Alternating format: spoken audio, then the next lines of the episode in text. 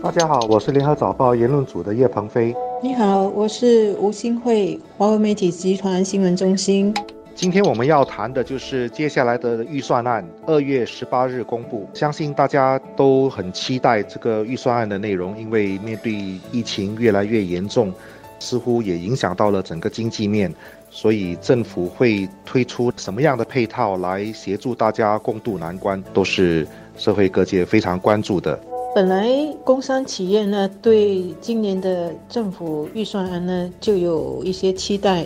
因为呢，去年这个中美的贸易战闹得沸沸扬扬，其实呢，也已经影响了全球的经济，造成了这个经济不明朗，一些本地企业其实也受到影响了。政府呢，之前是有说到今年的这个预算案呢，会在经济不明朗的情况下，怎样帮助企业。缓冲一些中美贸易战的这个冲击啊，还有一些无可预测的一些危机等等，所以本来就有一些期待的。那么现在又加了这么一个冠状病毒的疫情，我们已经看到了非常呃严重的影响了我们的旅游业、酒店业、饮食业和零售业等等。所以呢，政府最近就有说到，这个疫情对我们的整体经济是。会有一定的影响的，或者是有很大影响的，所以政府已经承诺会推出有力的配套，协助企业，同时帮助雇员能够保住工作。这一届的预算案，相信大家都在期待说政府会推出怎么样的援助配套，已经有不少的商家在打听，说到底会不会，比如说减租啊，怎么样帮助他们应付这个越来越高的这个人工成本等等，因为现在生意额都下降了。可以预见的是，相信这一次的预算案应该会出现赤字吧，就是政府或许必须动用我们的储备，强化这一次的预算案。让更多的商家能够得到援助，政府会拿出多大的这个拨款，的确是大家都在看着。在二零零三年新加坡受这个沙士疫情影响的时候，也是经济受到非常严重的重挫，影响了很多行业，员工呢都很担心饭碗丢了。当时政府就推出了两亿三千万元的援助配套。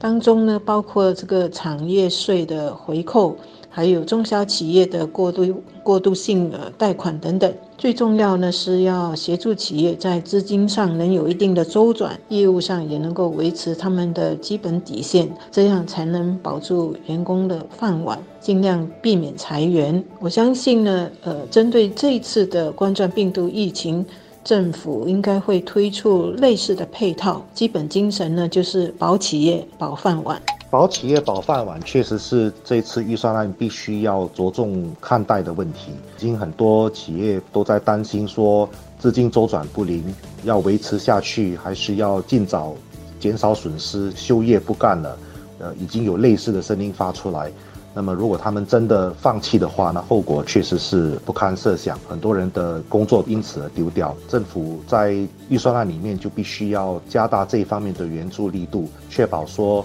企业能够撑得过这一段时间。因为这次疫情还是有很多信息还不完整的地方，就是它到底会延续多久，其实大家还说不清楚。最乐观的估计都恐怕都要两三个月吧。所以在这一段艰难的时刻。如何协助企业撑过去，确保说员工能够在疫情过去之后，经济开始复苏的时候，还有保留这工作是非常重要的。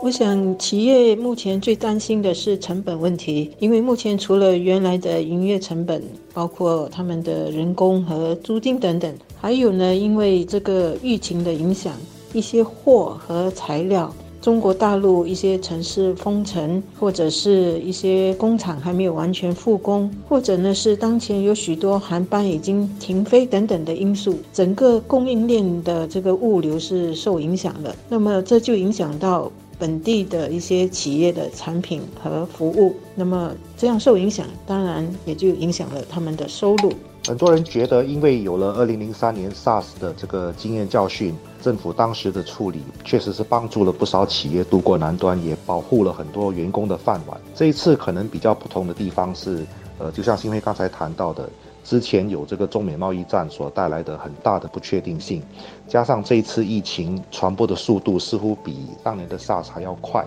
还要广。所以它的后续的影响，大家心里都没有底，到底会拖多久？所以这次的援助配套恐怕在力道上要更大一些，也就是为什么不少人预估会是一个赤字预算案。与此同时，我想新加坡的。政府的这个预算案呢，向来是不会只看短期的这个困难或者是短期的需要，中长期的部署还是会有的。所以在经济放缓和目前企业生意不理想的情况下，怎么通过预算案的政策来引导企业，让一些。员工能够去受训，而不只是想到裁员来解决问题是很重要的。另外，我也觉得这次的预算案呢，应该要发出另外一个信息，是怎么鼓励人们，包括条件较好的个人和企业，帮助社会度过目前的难关。我们的社会近年来一直说包容性嘛，哈，那么现在我们的医疗资源、社会资源都面对压力。